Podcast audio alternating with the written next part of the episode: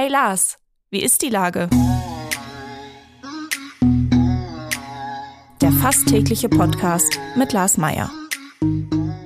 Wie ist die Lage? Unser fast täglicher Podcast in Kooperation mit der Hamburger Morgenpost, der Gute-Leute-Fabrik und Ahoi Radio spürt tagesaktuellen Fragen nach. Mein Name ist Lars Meier und ich rufe fast täglich gute Leute aus Hamburg an. Unsere Werbepartnerin, die das diese Woche möglich macht, ist die Triodos Bank. Als Europas führende Nachhaltigkeitsbank und Pionierin seit 1980 finanziert sie ausschließlich den ökologischen und sozialen Wandel. Für ein gutes Leben, heute und morgen. Und mit einem grünen Giro bei Triodos kannst auch du die Transformation vorantreiben. In Hamburg und weltweit. Das war Werbung. Herzlichen Dank.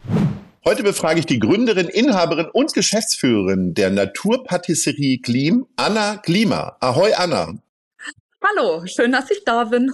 Liebe Anna, du bist für süße Sachen im Leben zuständig. Du hast eine Naturpatisserie, sprich verkaufst fantastische Pralines und Süßwaren.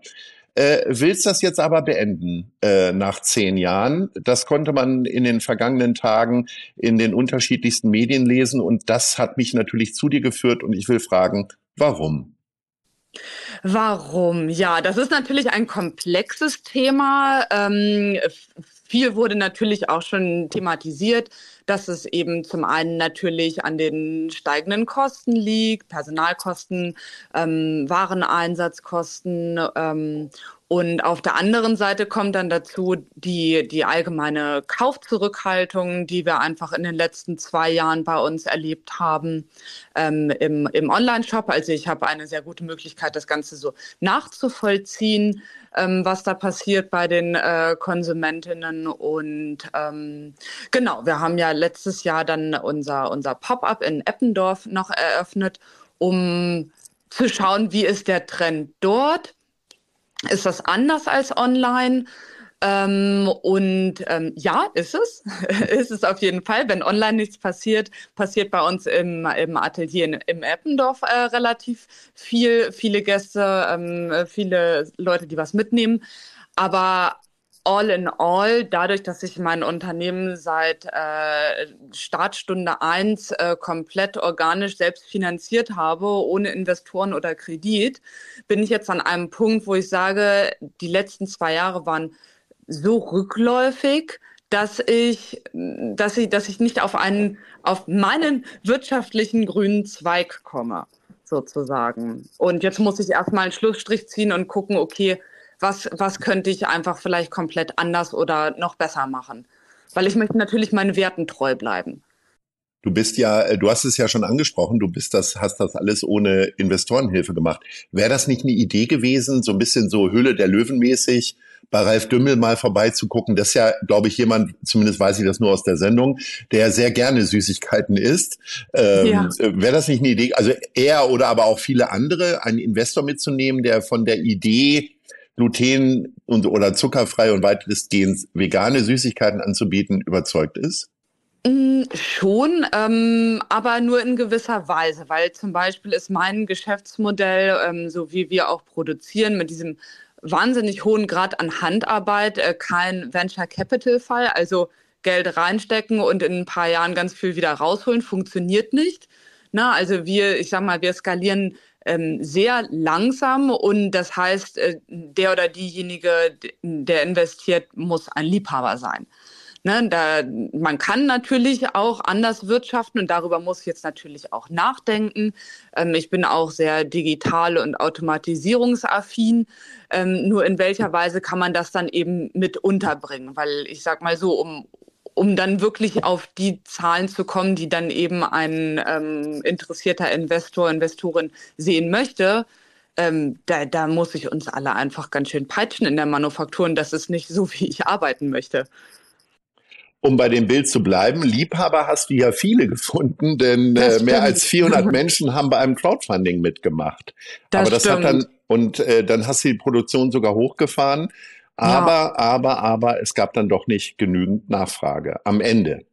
Ja, genau, am Ende. Also es ist so, dass wir sehr viele ähm, Stammkunden und wiederkehrende Kunden haben, ähm, die aber beispielsweise, ich sage jetzt mal im Verlauf der letzten zwei Jahre, ähm, dann nicht einmal im Monat einkaufen, sondern nur alle drei Monate. Und ähm, auch ein ganz äh, faktisches Beispiel. Wir haben ähm, dieses Jahr, oder wir, wir planen immer unseren Adventskalender vor und im September weiß ich schon, wie viel wir ungefähr verkaufen werden. Das waren 70 Prozent weniger, als wir geplant haben, dieses, äh, also letztes Jahr 2023. No, und das funktioniert dann so nicht. Also du sagst ja, es ist eine gewisse Kaufzurückhaltung. Liegt es vielleicht auch daran, dass wir immer mehr in diesen Optimierungswahnsinn verfallen sind, äh, nur noch gucken, was ist wo drin und wie kann ich meinem Körper noch weniger Schadstoffe zuführen, was ja grundsätzlich gut ist, aber sind nicht Süßigkeiten einfach auch etwas, äh, wo man sagt, so, ich esse jetzt Süßes, weil es schmeckt und nicht, weil es auch noch äh, vegan ist? Sage ich jetzt mal ganz hm. ketzerisch. Ja, also wenn ich die, wenn ich, wenn ich, wenn ich die Aussage richtig verstehe, kann ich dazu nur sagen, dass wir jetzt ähm, auch durch die jüngsten ähm, Berichterstattungen natürlich auch mehr Leute in unser Atelier in Eppendorf gelockt haben, die dann unsere Sachen einfach mal probieren wollten, was sie sonst eigentlich nicht getan hätten, weil es, sie sagen, ich habe da gar keine Lust drauf, mich mit ähm, ohne Zuckerzusatz und vegan und glutenfrei zu beschäftigen. Und äh, die kommen ausnahmslos ähm, anschließend nochmal zu uns und sagen, wenn ich gewusst hätte, dass das so schmeckt, dann wäre ich schon früher gekommen. So ich so denke, ja, genau das ist es. Also ne, der Genuss steht im Vordergrund bei allem, was ich so mache, weil sonst macht es einfach keinen Spaß. So, und der Vorteil ist, dass so jemand wie ich dann froh darüber ist, dass er vielleicht auch endlich mal wieder was Schönes essen kann, weil eben viele Sachen nicht drin sind.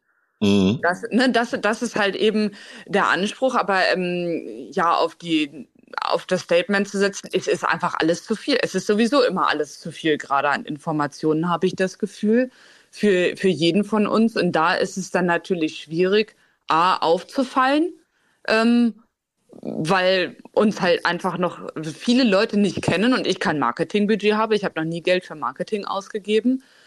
Und, und, und dann, wenn man es dann eben gesehen oder gelesen hat, sich dann auch noch nach einer Woche daran zu erinnern. Ne? Überwiegt denn die Frustration oder die Freude, dass auf einmal so viel Interesse da ist? Also ja nicht nur von jemandem äh, wie meinen Kollegen und Kolleginnen, sondern eben auch von den Kundinnen, die durch die Medienberichterstattung möglicherweise jetzt in den Laden getrieben werden. Nein, ich freue mich total. Wir haben aber auch Leute im Team, die sagen, naja, da hätten die Leute ja auch mal früher aufwachen können. Ich denke so, nein, aber es ist, es ist immer der richtige Zeitpunkt so. Und wer weiß, was jetzt im Laufe des Jahres dann passiert. Also unser letzter Produktionstag ist ja Gründonnerstag. Ähm, dann hat mein äh, Chefpatissier seinen letzten Arbeitstag und ähm, ja, im, im April werde ich meine Produktion dann erstmal abgeben und gucken, was, was wird aus Gleam. Mhm. Ja, was wird denn aus Gleam? Also bis Ostern bist du noch am Schaffen und ordentlich am genau. Produzieren.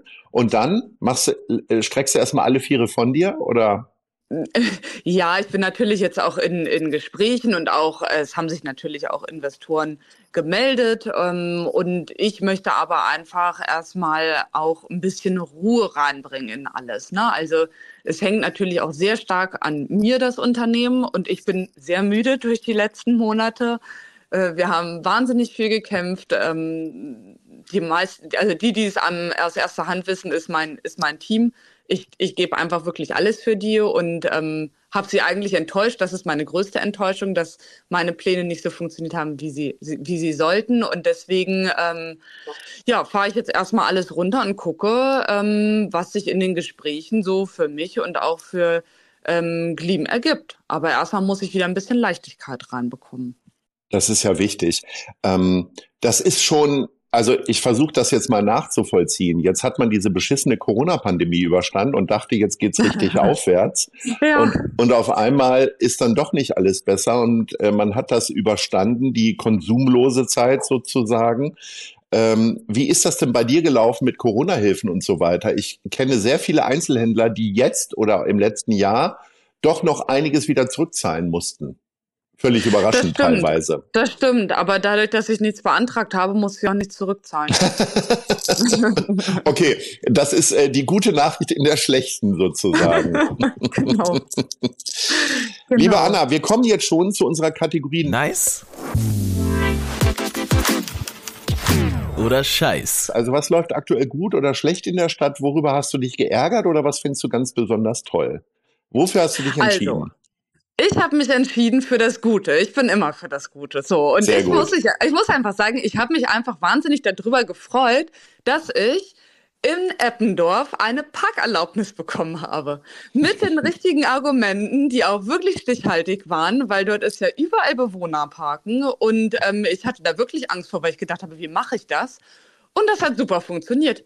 Die Kollegen dort in der, äh, Landesver im Landesverkehrsbetrieb, die, ähm, ja, das, das hat super funktioniert und das finde ich gut. Ja. Ach, das ist ganz herrlich.